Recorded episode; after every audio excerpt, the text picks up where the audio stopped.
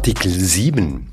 Das ist der Podcast, in dem wir über Menschenrechte in der Schweiz reden, weil in der Schweiz eben viel zu wenig über Menschenrechte gesprochen wird. Diese Lücke füllen wir mit diesem Podcast.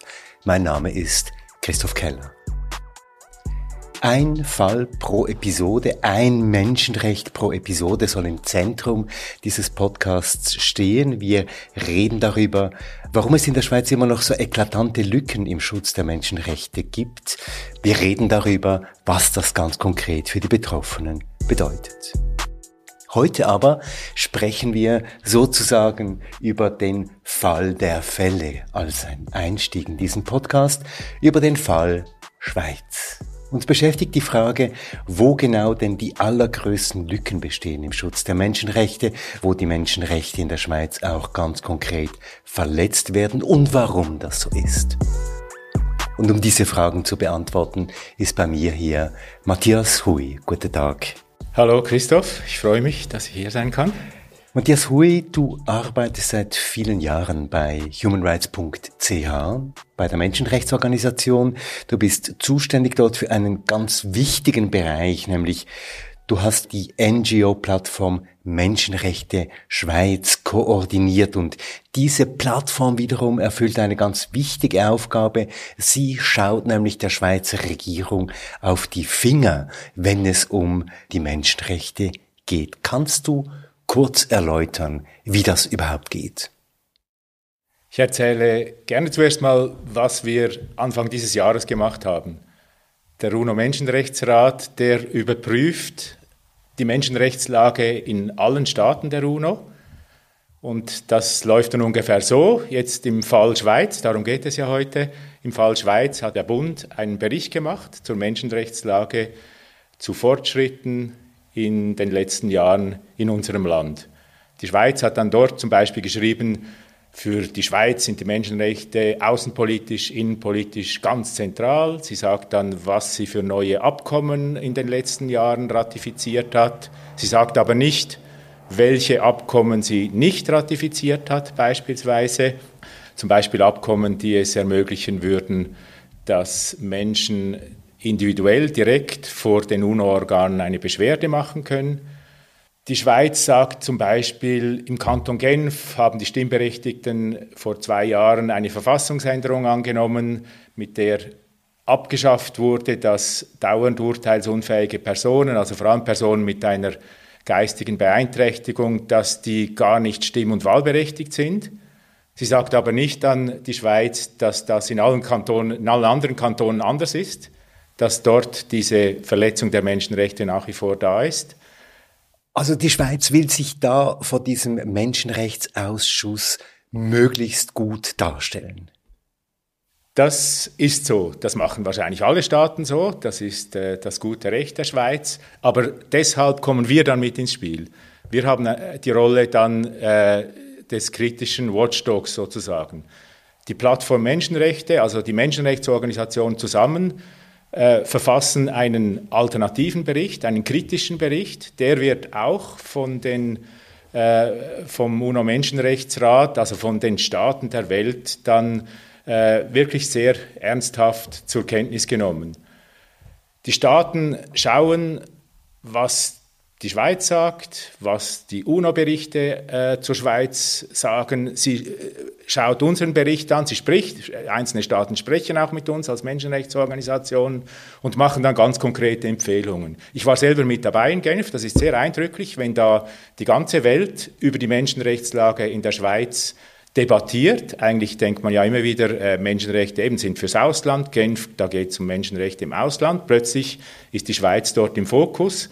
Und beispielsweise sagt dann Großbritannien, die Schweiz sollte wirksame Maßnahmen gegen Diskriminierung und Fremdenfeindlichkeit gegenüber der muslimischen Community ergreifen. Oder Chile sagt, die Schweiz ist im Rückstand, was die Verantwortung von Konzernen äh, menschenrechtlich im Ausland betrifft. Sie empfiehlt der Schweiz da Maßnahmen zu ergreifen. Und wird da jeweils etwas? Also nimmt die Schweizer Delegation, nimmt die Schweizer Regierung dann diese Empfehlungen, die von den verschiedenen Ländern formuliert werden, auch ernst und setzt diese Kritik dann um? als ich in Genf war und gesehen habe, wie die Schweiz mit was für einer sehr großen, sehr kompetenten Delegation auftritt, mit Leuten aus der ganzen Bundesverwaltung, äh, habe ich mir gedacht, das würde ich mir eigentlich auch für die Umsetzung wünschen, weil das ist genau das Problem. Es wird ein sehr großer Aufwand betrieben, um diesen Bericht zu verfassen, um Stellung zu beziehen vor der Weltgemeinschaft. Und dann, wenn es um die Umsetzung geht, sind plötzlich keine Ressourcen mehr da, ist kein eigentlicher Plan mehr da, wie das jetzt Schritt für Schritt dann geschehen soll. Also im Schaufenster vor der Weltgemeinschaft tritt man auf mit einer großen Delegation, kaum zurück zu Hause, verschwinden alle wieder in ihren Büros und verstecken sich hinter ihren Dossiers. Ist das ein bisschen zu, zugespitzt formuliert? Ich erlebe das so. Das ist nicht der schlechte Willen der einzelnen äh, Beteiligten. Da gibt es durchaus Menschen auch in der Bundesverwaltung, denen die Menschenrechte ein sehr großes Anliegen sind. Aber das ist eine strukturelle Frage.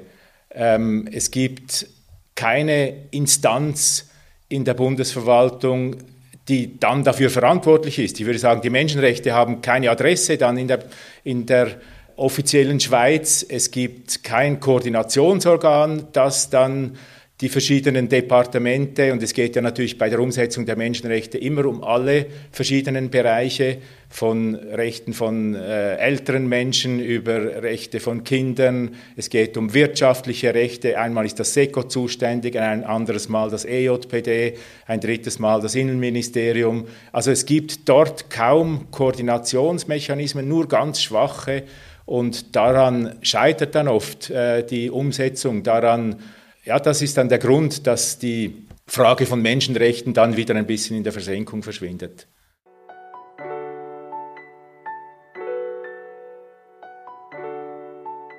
Du hast einen sehr guten Überblick über die Menschenrechtslage in der Schweiz. Wir haben es gehört, die Schweiz präsentiert sich auf der internationalen Bühne als Musterknabe in Sachen Menschenrecht. Im Inland hapert es aber an vielen stellen. Nicht nur bei den Beispielen, die du genannt hast, sondern zum Beispiel bei einer ganz fundamentalen Frage beim Verbot der Folter. Die Schweiz ist sehr aktiv außenpolitisch, wenn es um das Folterverbot geht. Das EDA hat einen tollen Aktionsplan. Es gibt tatsächlich auch sehr gute Projekte, sehr gute Vorhaben, die die Schweiz im Ausland umsetzt, auch in enger Kooperation mit Menschenrechtsorganisationen. Das ist alles äh, recht vorbildlich. Anders sieht es dann aus, wenn es um das eigene Land geht. Ich nehme ein Beispiel. Es gibt ein sogenanntes Istanbul-Protokoll in diesem Bereich von Folterprävention, Kampf gegen die Folter. Das ist ein Verfahren zur juristischen und zur medizinischen Untersuchung um Folter zu dokumentieren. Also Menschen, die Folter erlitten haben, dass sie auch aufzeigen können, nicht nur selber behaupten müssen, sie hätten Folter erlitten. Verabschiedet hat dieses Verfahren die UNO-Generalversammlung schon lange und die Schweiz propagiert das auch im Ausland. Die Schweiz war beteiligt an der Entstehung dieses Istanbul-Protokolls, hat ExpertInnen zur Verfügung gestellt, auch in diesem Aktionsplan hat das einen zentralen Stellenwert. Aber wenn es dann um die Schweiz geht, wird es plötzlich wahnsinnig schwierig für uns Menschenrechtsorganisationen, über dieses Protokoll, das ja die Schweiz weltweit propagiert, dann im Inland äh, ins Gespräch zu kommen. Und warum ist das so, wenn man davon ausgeht, in der Schweiz ist Folter überhaupt kein Thema, obwohl wir wissen, dass es ja ganz verschiedene Formen von Folter gibt. Es gibt die psychische Folter ja auch, nebst der physischen Folterung von Personen zum Beispiel. Das größte Problem ist in der Auseinandersetzung mit dem SEM, mit dem Staatssekretariat für Migrationsfragen, weil Folter natürlich im Zusammenhang mit den Asylverfahren, mit der Frage der Anerkennung von Flüchtlingseigenschaften eine zentrale Rolle spielen kann. Und deshalb ist dann dort die offizielle Schweiz plötzlich sehr zurückhaltend, weil es ja darum gehen könnte, dass mehr Menschen äh, anerkannt werden müssten als Geflüchtete, als Flüchtlinge mit offiziellem Status, weil dieses Verfahren und dann auch eine Therapie, eine Rehabilitation von Folteropfern sehr aufwendig, sehr kostspielig ist. Und also eben auch notwendig wird dann, ja. Absolut notwendig, aber dort ist man dann sehr zurückhaltend, weil das eben halt dann Konsequenzen hat, weil man auch in den eigenen äh, Landesgrenzen dann dafür einsteht. Und natürlich auch, was du sagst, also die Schweiz jault natürlich auf, wenn irgendwie von Folter oder anderer grausamer, unmenschlicher erniedrigender Behandlung im Inland die, die Rede ist. Also der Fall Breyen zum Beispiel ist ein solches Beispiel, wo auch ein Anwalt von Breyen mit diesem Istanbul-Protokoll äh, argumentiert hat. Es wurde ein solches Protokoll zu Breyen auch von Fachpersonen erstellt, das eben auch zeigt, dass auch Breyen mit seiner extrem langen äh, Isolationshaft äh, eben einer Folter oder zumindest einer grausamen äh, Behandlung unterworfen wurde. Und dort sieht dann plötzlich eben das Bild der Schweiz ein bisschen anders aus, wenn es äh, ums Inland geht.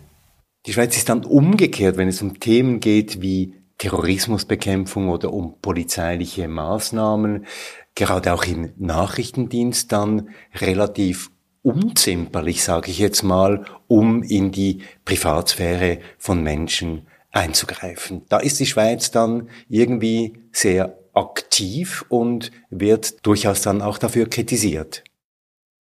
Genau, auch dort hat jetzt zum Beispiel eben diese periodische Überprüfung der Menschenrechtslage in der Schweiz oder auch die Überprüfung der Schweiz durch den UNO-Antifolterausschuss auch äh, aufgezeigt, dass äh, beispielsweise dieses Polizeimaßnahmengesetz das der Bundesrat und das Parlament vor drei Jahren vorgelegt haben, wo, wo wir auch darüber abgestimmt haben, dass das eben den menschenrechtlichen Standards weltweit nicht entspricht. Und da ist die Schweiz wieder im selben Widerspruch, wieder gleich inkohärent. Gegen außen ist das EDA, gerade wenn es um Bekämpfung von gewalttätigem Extremismus geht, von sogenanntem Terrorismus, ist sie sehr kritisch sagt, dass wir als Weltgemeinschaft, auch als Schweiz, sehr genau hinschauen müssen, wenn Russland, wenn China, wenn sogar auch die USA, Israel Gesetze erlassen zur Bekämpfung von Terrorismus, ähm,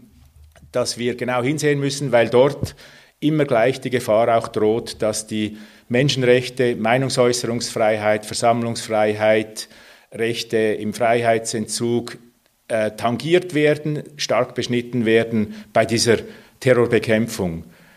Im Inland umgekehrt, eben gerade jetzt bei, bei diesem Polizeimaßnahmengesetz ist es offensichtlich und wir als Koalition der Menschenrechtsorganisationen haben ja dagegen gekämpft, dass eben wir auch als Schweiz jetzt dort plötzlich entgegen der hehren Absichten, die wir äh, international verkünden, auch eine Definition von Terrorismus haben, die sehr schwammig ist, die sehr vieles ermöglicht, dass von terroristischen Gefährden die, die Rede ist und dass dort dann auch jetzt in der Schweiz die Gefahr läuft, dass ähm, solche Gesetze Menschenrechtsstandards einfach links liegen lassen. Das, da ist sehr konkrete Gefahr im Raum, wenn es beispielsweise jetzt um KlimaaktivistInnen geht. Und vielleicht noch dies, also Staaten eben wie jetzt Russland, China, Israel oder so, die lachen sich natürlich ins Fäustchen, wenn wir in der Schweiz diese Standards nicht erfüllen.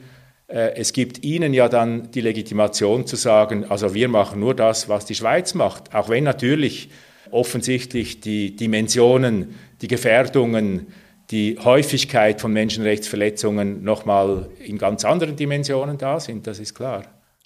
Also nochmal, die Schweiz erfüllt in diesem Bereich die internationalen Standards nicht. Das ist dann aber auch in den Medien nicht unbedingt ein Thema. Das führt jetzt auch nicht zu großen Diskussionen dann im Nachhinein, wenn eine solche Beurteilung passiert. Ist denn da auch die Öffentlichkeit ein Stück weit wie, wie soll ich mal sagen, inert, ein bisschen blind auch, wenn solche Beurteilungen oder sogar Verurteilungen der Schweiz passieren?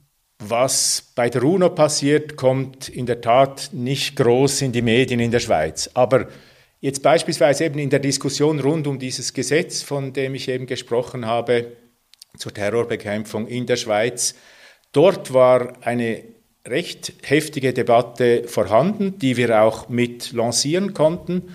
Aber es kam zum Beispiel in der Parlamentsdebatte zu einem Moment, wo ähm, die Justizministerin, äh, das war Karin Keller-Sutter damals, gesagt hat, ja, diese Haltungen der UNO, das sind Meinungen. Das sind Meinungen von Experten. Also dort beginnt dann die große Schwierigkeit. Dort sehen wir dann, wo wir in der Schweiz in der Menschenrechtsdiskussion stehen. Das Völkerrecht wird dann nicht als verbindlich äh, erachtet. Die, die UNO-Ausschüsse, die UNO-Gremien werden dann nicht als Autoritäten gesehen, sondern eben als Meinungen und gewissermaßen Meinungen, die von einem Volksmeer locker dann übertrumpft werden können.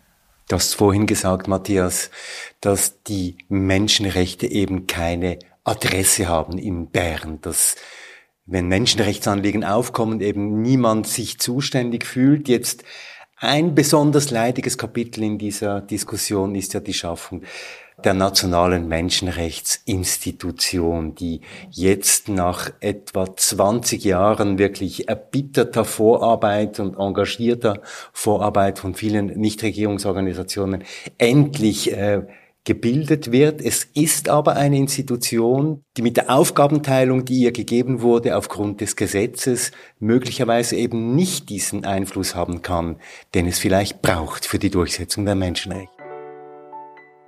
Ja, das ist für mich jetzt ein Beispiel, das ich auch selber jetzt miterlebt und mit versucht habe mitzugestalten zu, äh, jetzt im Namen unserer Plattform, wo, wo ersichtlich wird, welchen langen Atem das wir brauchen in der Schweiz. Eben, du hast es gesagt, 20 Jahre Kampf jetzt für diese Institution, das sind unzählige äh, Stunden in Kommissionen, in Sitzungen, in Konferenzen, unzählige Papiere, Entwürfe. Mails, die hin und her gingen. Pilotprojekt. Äh, unglaublich, was wir da für Ressourcen verwendet und verschwendet haben. Wir, die Bundesverwaltung, alle Beteiligten.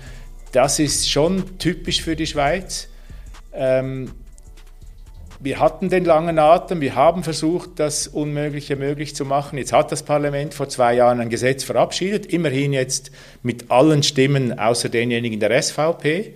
Das ist ein kleiner Fortschritt, je nachdem ein größerer Fortschritt, aber die Schweiz steht jetzt erstmal hinter der Idee einer solchen Institution. Die Nachbarstaaten haben sie, die allermeisten längst schon. In Deutschland hat man gerade das 20-jährige Jubiläum gefeiert jetzt dieser Menschenrechtsinstitution. Und ich würde sagen, das Gesetz macht inhaltlich einiges möglich. Also ich bin weiterhin äh, der Meinung, dass wir uns als Menschenrechtsorganisation jetzt einsetzen müssen, dass aus dieser Institution, diesem kleinen Kern etwas Kräftiges, Starkes, Effizientes wird. Aber es hat, es hat äh, Schwachstellen, es hat Schieflagen. Eben beispielsweise wieder das Problem, diese Menschenrechtsinstitution für die Menschenrechte im Inland ist beim EDA angesiedelt. Das ist wieder so diese Vorstellung in der Schweiz, Menschenrechte kommen vom Ausland und haben mit dem Ausland zu tun. Also ist auch diese Institution jetzt in einem EDA-Gesetz, in einem Gesetz des Außenministeriums mit drin. Das Geld kommt vom EDA. Da ist etwas schief, wo es jetzt halt wieder einen ganz langen Atem braucht, um das zu verändern.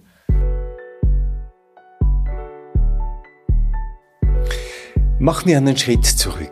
Matthias, wir haben jetzt ein paar Elemente uns angeschaut, wie die Schweiz eben in diesem Spannungsfeld von nationaler Diskurs über Menschenrechte und dem internationalen Diskurs über Menschenrechte steht.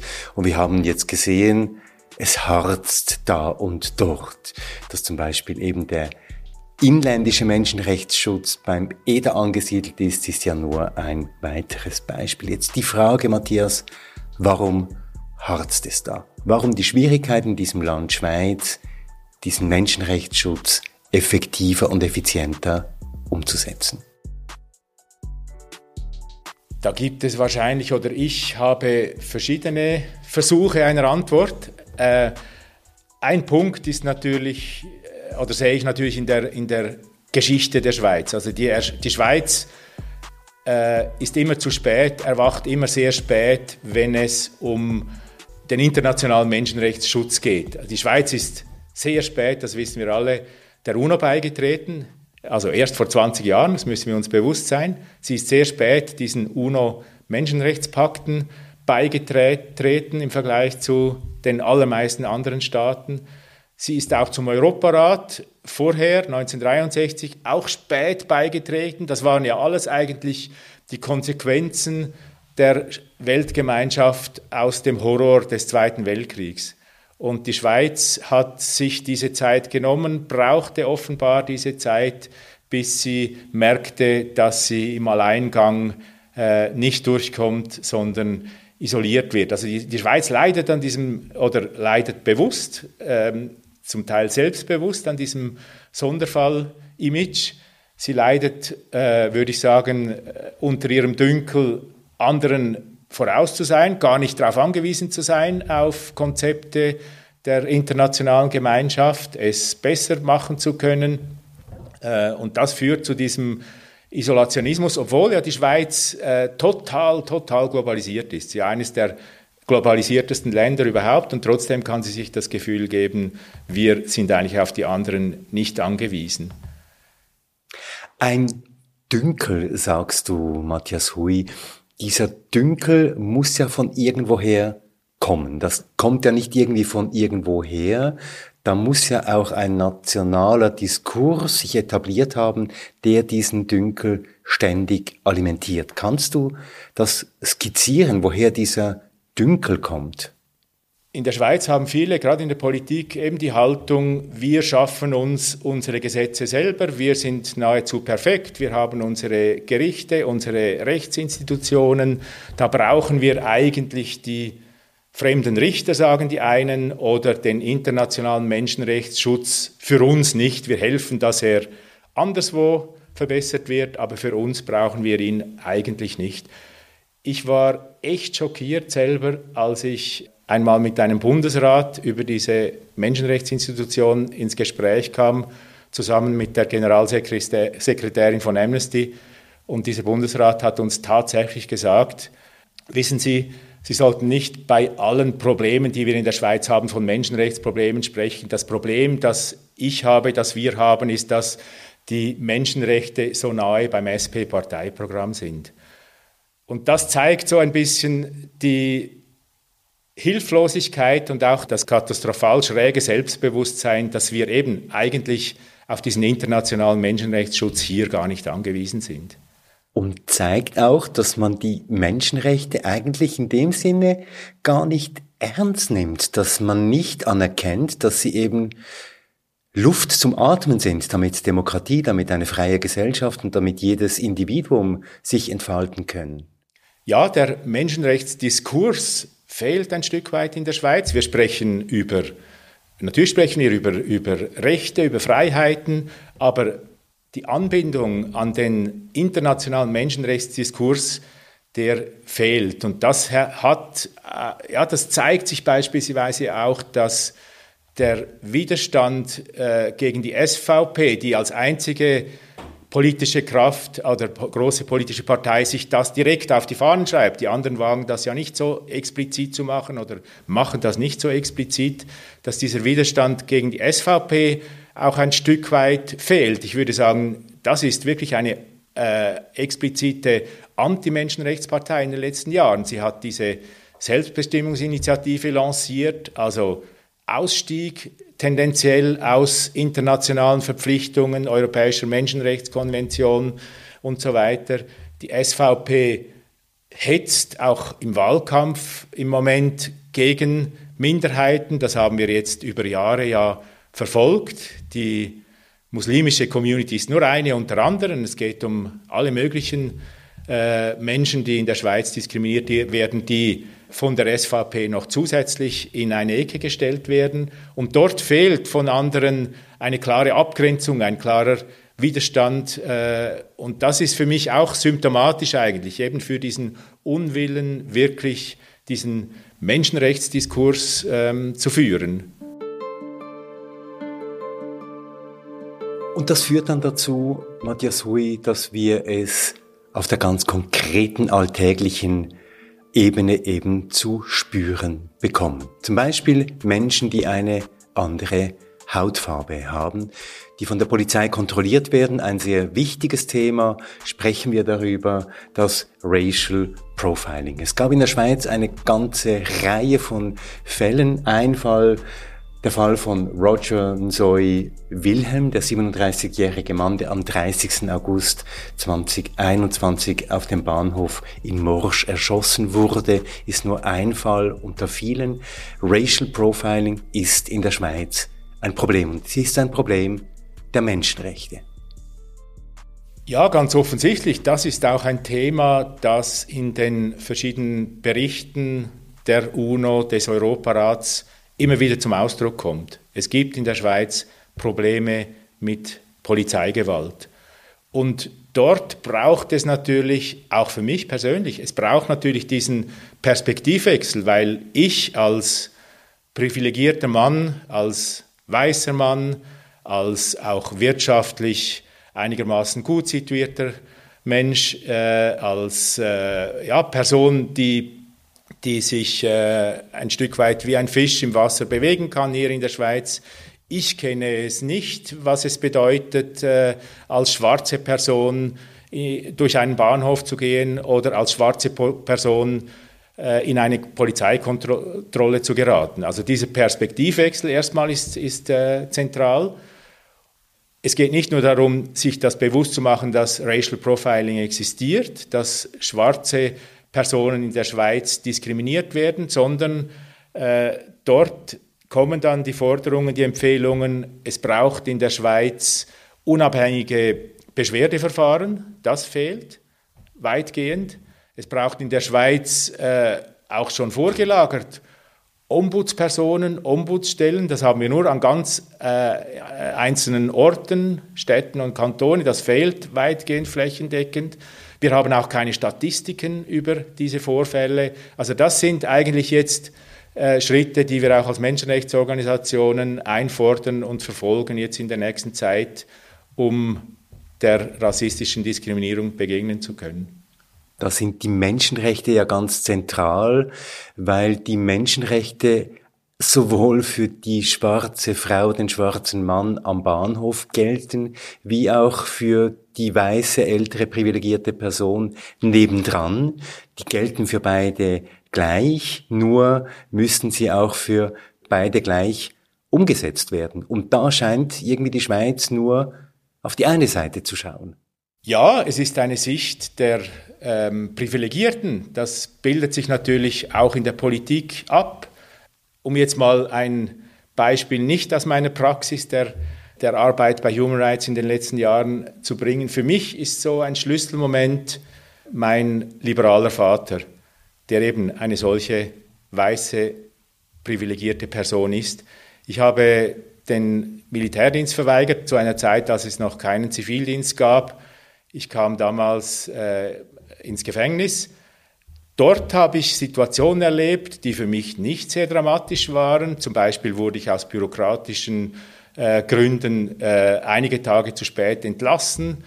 Ich wurde einmal, als ich noch einen Teil meiner Strafe absitzen sollte, zu Hause früh morgens von einer Gruppe schwer bewaffneter Polizisten verhaftet, obwohl ich mich selber gemeldet hätte. Das, das waren Erfahrungen, die mein Vater so sich gar nicht vorstellen konnte, dass das in der Schweiz geschieht. Und da hat er plötzlich dann äh, mit sehr heftigen Worten, die meine stark übertroffen haben, gegenüber diesem Staat, den er durch alles hindurch verteidigt und den er gelebt hat und von dem er selber nur profitiert hat, bei dem er alle Rechte einfordern konnte, hat er plötzlich eben diese Erfahrung gemacht, was andere Gruppen allenfalls äh, in diesem Staat erleben. Und das ist eigentlich eine große Herausforderung für mich, oder? Dass, äh, wie wir das schaffen können als Menschenrechtsorganisation, auch in der Politik, dass Menschen merken, wir haben Gruppen, die nicht sichtbar sind in unserem Diskurs, die andere Erfahrungen machen, die unter Menschenrechtsverletzungen leiden, die wir als Mehrheit so nicht kennen. Die wir einbeziehen sollten eben in diesen Diskurs. Und das gilt ja auch für ganz große Bereiche im Migrationswesen, im Asylwesen. Ich kann das nicht alles ansprechen, aber zum Beispiel das Recht auf Familie, ein fundamentales Recht, das für die meisten hier in der Schweiz geborenen, hier aufgewachsenen wie zu einer Selbstverständlichkeit gehört, aber dass sich ganz viele Menschen erkämpfen müssen. Die Frage des Familiennachzugs zum Beispiel. Also dieses Recht auf Familie gilt nur sektoriell. Ja, also das ist für mich persönlich auch jetzt in der Bilanz der dramatischste Bereich, äh, wo ähm, Menschenrechtsverletzungen geschehen. Also der Bereich, äh, der Umgang mit Geflüchteten, mit Zugezogenen, mit, mit äh, hier Gestrandeten, mit hierhin äh, migrierenden Personen. Und dort eben haben wir plötzlich, du nennst ein Beispiel, ganz andere Standards, ganz andere Rahmenbedingungen. Andere Regeln. Andere Regeln. Also du sagst es, das äh, Recht auf Familie, Familienzusammenführungen, gelten plötzlich für Menschen jetzt beispielsweise, die im Status F sind, also vorläufig aufgenommen, fast gar nicht mehr. Auch dort gibt es jetzt zum Glück aufgrund von vielfältigen Bemühungen, langen Prozessen, es gibt jetzt äh, auch Verurteilungen der Schweiz, zum Beispiel durch den Europäischen Gerichtshof für Menschenrechte, dass da Dinge angepasst werden müssen. Das müsste der offiziellen Schweiz die Augen öffnen, dass da Dinge schieflaufen. Plötzlich ist es jetzt ja möglich, mit den Geflüchteten aus der Ukraine andere Standards zu haben. Da fordern wir ja jetzt die Angleichung eigentlich der, des Status der vorläufig Angenommenen an diesen Schutzstatus, der recht gut funktioniert für die Menschen aus der Ukraine. Aber wir haben ganz offensichtlich, in diesem Bereich wird es deutlich in der Schweiz verschiedene Klassen. Also die einen haben einen ziemlich, kommen in ziemlich vollen Genuss der Menschenrechte, die anderen ein bisschen weniger, die Dritten haben massivste Einschränkungen bei, bei dem Schutz ihrer Menschenrechte. Was ja jetzt, sage ich jetzt mal so ganz allgemein, nicht unbedingt dazu beiträgt, dass diese Menschen mehr Vertrauen haben oder mehr Vertrauen fassen in die staatlichen Institutionen, wenn sie aus ihrer eigenen betroffenen Sicht zusehen müssen, dass für sie die Menschenrechte eben nur sektoriell gelten. Das ist klar, das ist oft ja auch das Absurde an dieser Art von Menschenrechtspolitik. Sie läuft ja oft auch in der Schweiz noch äh, unter dem Banner, dass es zu viel kosten würde, äh, Menschenrechte allen möglichen Personen zu gewähren. Wenn wir Schleusen öffnen, auch in der Familienzusammenführung beispielsweise, führt das zu ähm, Sozialkosten, Integrationskosten und so weiter. Aber das Absurde ist ja oft, dass es eigentlich um das Gegenteil geht, oder? Die Kosten für eine Gesellschaft entstehen genau dadurch, wenn die Gesellschaft keine inklusive ist, sondern Menschen an den Rand gedrängt werden, Menschen nicht befähigt werden, für sich selber äh, sorgen zu können, sich selber äh, auch ein Leben aufbauen zu können. Das ist das Verrückte und das ist auch das, woran ich oft auch persönlich immer wieder ein Stück weit äh, äh, wie soll ich sagen, verzweifelt bin, wenn ich sehe, eben jetzt wird für eine Menschenrechtsinstitution wird eine Million Franken pro Jahr gesprochen vom Bund, die vielleicht ja die Möglichkeit hat und hätte, eben solche Mechanismen zu verändern, wo es dann auch zu sehr großen äh, Einsparungen, sage ich jetzt mal ökonomisch gesagt, kommen könnte für die Gesellschaft. Aber nein, man will das nicht erhöhen und im gleichen Atemzug sagt man, kein Problem, Autobahnen geben wir noch eine Milliarde drauf, Armee geben wir noch äh, einige Dutzend Milliarden drauf bei äh, Investitionen in die Aufrüstung in, die nächsten, in den nächsten Jahren. Also die Vorstellung, was eine Gesellschaft wirklich sicher macht, da äh, klafft einiges gewaltig auseinander. Jetzt gilt das ja auch für einen ganz heiklen Bereich, nämlich für den Bereich der Verantwortung der Schweizer Konzerne im Ausland. Da ist die Schweiz ja das Schlusslicht in Europa in Sachen Umsetzung der Verantwortlichkeit für internationale Unternehmen, für ihre Tätigkeit im Ausland. Hier scheint man auch wieder ganz sektoriell vorzugehen und zu sagen, nee, kümmert uns eigentlich nicht so sehr. Wir möchten da nicht allzu streng sein. Das könnte ja gegen die Interessen dieser Konzerne und damit auch gegen das Land gehen, wenn wir hier die Menschenrechtsstandards allzu stark anwenden. Mhm. Ja, zuerst möchte ich nochmal sozusagen, dass wir uns erinnern, auch an den großen Erfolg, den wir gehabt haben als Menschenrechtsbewegung in dieser Frage mit der Konzernverantwortungsinitiative, oder? Ja, also, vom Volksmeer angenommen. Genau, vom Volksmeer angenommen. Das war ein Menschenrechtsdiskurs. Dort wurde plötzlich möglich und sichtbar, dass es um Menschenrechte im Ausland, um Menschenrechtsfragen im Inland geht. Also dieser Diskussionsprozess, auch dieser Organisationsprozess hat mich, obwohl es dann letztlich eine Niederlage war, sehr ermutigt. Äh, das dürfen wir nicht vergessen. Also wir leben nicht nur in einer Phase von Niederlagen, von Dingen, von Scheitern, von Dingen, Und die wir auch nicht erreichen. in einer Phase vom totalen Verschweigen dieses Problems, das müssen wir auch sagen. Genau. Und dass es auch möglich ist, auch in der Bevölkerung äh, diese Informationen zu streuen, auch diesen, diese Diskussion zu wecken, auch Verständnis zu schaffen für Menschenrechtsfragen, die einen selbst nicht betreffen. Also dort wird es sichtbar, dass die Bevölkerung, die Stimmbevölkerung und die andere sowieso der Politik je nachdem wirklich auch vorausgehen kann, wenn wir das äh, versuchen, ganz richtig zu machen. Aber jetzt eben zurück zu deiner Frage. Die offizielle Haltung der Politik war, wir wollen diese Konzernverantwortungsinitiative nicht. Mit dem Gegenvorschlag ist man dann durchgekommen mit einem sehr abgeschwächten Gegenvorschlag, der auch wieder internationalen Standards nicht genügt. Genau, und dort sind wir jetzt wieder beim Schema F. Also die Schweiz hat gesagt, nein, wir, wir, wir wollen das äh, nicht, also auch Bundesrat und Parlament. Wir können nicht vorangehen, wir können nicht jetzt. Und jetzt plötzlich aber sind, ist die EU, sind die meisten anderen vergleichbaren Staaten in dieser Frage sehr viel weiter. Es steht auch ein UNO-Abkommen am Horizont in diesen Fragen.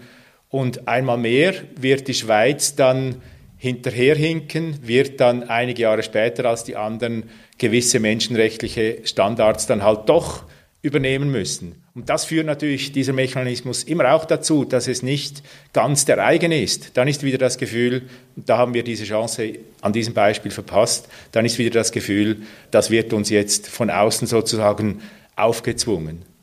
Was ich an diesem Punkt, also was mich stark beschäftigt oder was ich sehr spannend finde, die Verantwortung von Konzernen im Ausland, das weist ja darauf hin, dass es bei der Frage, was macht die Schweiz zur, zum Schutz der Menschenrechte, eben nicht nur um die Menschen, die in der Schweiz leben, gehen kann, sondern dass ein, ein entscheidender Punkt ja genau da, darin besteht, wo sind wir daran beteiligt, dass Menschen global gar keinen Zugang haben zu ihren Rechten oder dass Menschen ihre Rechte verletzt sehen im Ausland.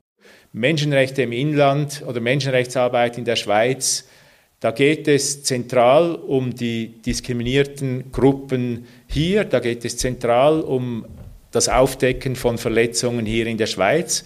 Aber es geht eben auch darum zu sehen, äh, dass wir diese blinden Flecken oder diese, dieses Ausgesparte aufdecken müssen. Also wo verletzen wir die Menschenrechte global? Man könnte ja sagen, viel Profit und viel äh, Reichtum bedeutet auch viel Verantwortung, gerade wenn es um die Menschenrechte geht.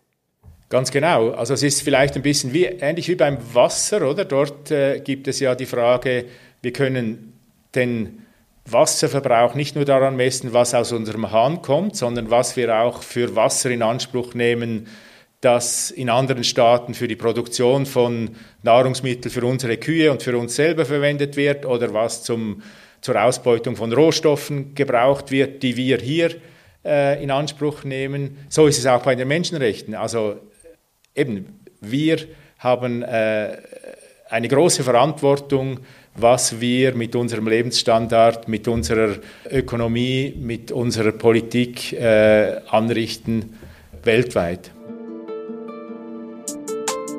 Wir könnten jetzt noch über Gleichstellung, über Lohngleichheit sprechen, Matthias Hui. Wir könnten auch noch über das Thema Armutsbekämpfung sprechen. Der Bund weigert sich ja, das Fakultativprotokoll zum Internationalen Pakt über wirtschaftliche, soziale und kulturelle Rechte zu ratifizieren. Das sind alles so Bereiche, wo wir große Lücken haben.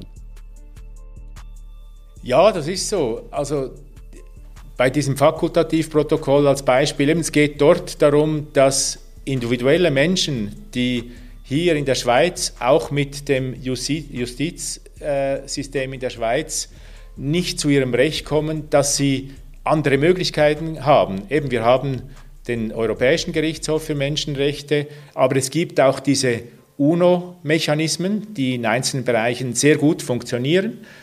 Zu einzelnen Protokollen ist die Schweiz beigetreten, aber gerade hier bei den wirtschaftlichen und sozialen Rechten ist die Schweiz extrem zurückhaltend. Sie sagt, das sind Rechte, die können wir nicht eins zu eins umsetzen, die sind nicht justiziabel, die sind nicht umsetzbar, so wie sie, wie sie daherkommen. Das sind gewissermaßen äh, Leitlinien. Aber was machen wir jetzt? Eben, du hast es gesagt, mit äh, Menschen, 8 Prozent ungefähr in der Schweiz, die in Armut leben, die ihre Menschenrechte, es geht nicht nur um irgendwie soziale oder wirtschaftliche Fragen, es geht um, um elementare Menschenrechte von Menschen hier. Wie kommen sie zu ihrem Recht? Und äh, auch in diesen Bereichen äh, hinkt die Schweiz anderen Staaten hintendrein. Das ganze Zögern, das ganze, die ganze Zurückhaltung hat ja ein System. Und vielleicht schauen wir jetzt gegen Ende unseres Gesprächs, Matthias Hui, noch einen Bereich ganz genau an, der mich auch persönlich sehr interessiert, nämlich die Frage, wie geht die Schweiz mit der UN-Konvention über die Rechte von Menschen mit Behinderungen um. Da ist ja das Zusatzprotokoll immer noch nicht ratifiziert. Die Umsetzung dieser Konvention verzögert sich. Das Wort Verzögerung kommt auch hier wieder vor. Jetzt diese Verzögerung, Matthias Hui, die hat ja ein System. Kannst du das mal ganz kurz skizzieren, wie denn eben diese Verzögerung an diesem Beispiel geschieht? Auch im Bereich der Rechte von Menschen mit Behinderungen hinkt die Schweiz sehr stark hintendrein. Wir waren spät mit der Ratifizierung dieser Konvention, hat die Schweiz erst 2014 ratifiziert. Und wieder haben wir auch dort das Gefühl, wir hätten ja alle möglichen Maßnahmen ergriffen, wir würden ja Menschen mit Beeinträchtigungen, mit Behinderungen hier äh, karitativ und auf allen möglichen Ebenen unterstützen. Die Vorstellung, dass es um Rechtsansprüche geht von Menschen mit Behinderungen, die fehlt in vielen Köpfen weitgehend noch. Zum Glück gibt es eine starke Bewegung von Menschen mit Behinderungen, die jetzt immer mehr ihre Rechte einfordern. Eben die einfordern beispielsweise jetzt, dass die Schweiz auch dieses Fakultativprotokoll unterzeichnet, ratifiziert, damit sie eben auch vor dem entsprechenden UNO-Organ individuell Beschwerde erheben können, wenn die Schweiz beispielsweise für eine gehörlose Person beispielsweise nicht genügend Assistenzdienste ermöglicht, damit sie in der Politik tätig werden kann. Das als ganz konkretes Beispiel. Dass man diese Rechte eben auch einfordern kann. Es gibt ja jetzt auch die Inklusionsinitiative, die lanciert worden ist von der Behindertenbewegung, von Organisationen von Menschen mit Behinderungen, für Menschen mit Behinderungen. Und dort geht es auch darum, jetzt Druck aufzusetzen, Dampf zu machen, dass die Schweiz nächste Schritte gehen muss. Ich würde sagen, dieser Bereich zeigt vielleicht auch, dass auch dezentral einiges möglich ist. Es gibt jetzt einzelne Kantone, die fortschrittliche Gesetze erlassen haben in diesem Bereich, die weitergehen als andere, die Vorbilder sind für andere Kantone, auch immer auf Druck, auf äh, viel Arbeit zurückzuführen von äh, Menschenrechtsorganisationen, von Behindertenorganisationen. Aber es geht alles sehr, sehr langsam und kommt wieder mit ins Spiel. Einerseits eben, es fehlt der Menschenrechtsdiskurs an manchen Stellen und es fehlt die Bereitschaft, dass halt Menschenrechte dann nicht gratis zu haben sind, sondern dass das dann auch etwas kostet.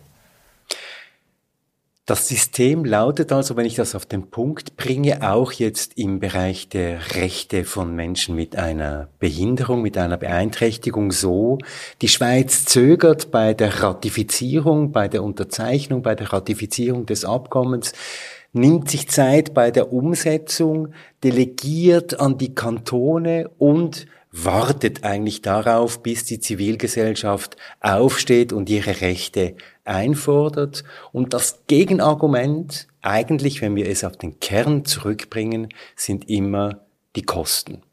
Es würde etwas kosten, wenn man diese Menschenrechte wirklich ernst nehmen würde.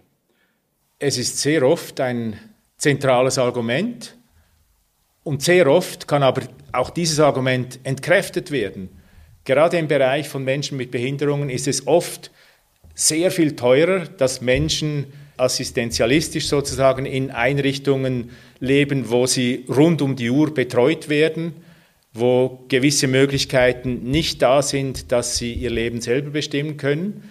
Äh, währenddessen, wenn sie anders gefördert würden. Und das ist jetzt auch eine Forderung gerade der Inklusionsinitiative, dass sie äh, ihre Art des Wohnens ganz frei bestimmen können, dass sie Unterstützung erhalten, eben auch bei ihrer Ausbildung, bei ihrer Berufswahl ganz stark hätte das auch im ökonomischen Bereich eigentlich die, den gegenteiligen Effekt.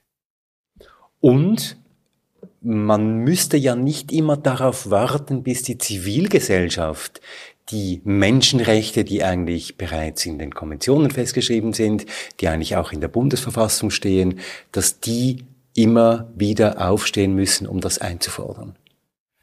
Das ist klar, aber das ist halt einfach auch die Realität. Also Fortschritt in der Durchsetzung der Menschenrechte gibt es nur immer auf Druck von sozialen Bewegungen, von Menschenrechtsorganisationen, von politischen Veränderungen. Das ist global so und natürlich erst recht in der Schweiz so. Wir haben, und das ist wahrscheinlich auch wieder ein Hindernis eigentlich für die Weiterentwicklung der Menschenrechte, wir haben das Gefühl, wir hätten ja das nahezu perfekte System bereits und da würde alles von selber eingerichtet. Aber natürlich ist es auch in der Geschichte der modernen Schweiz so, dass Menschenrechte nur immer auf Druck erweitert wurden.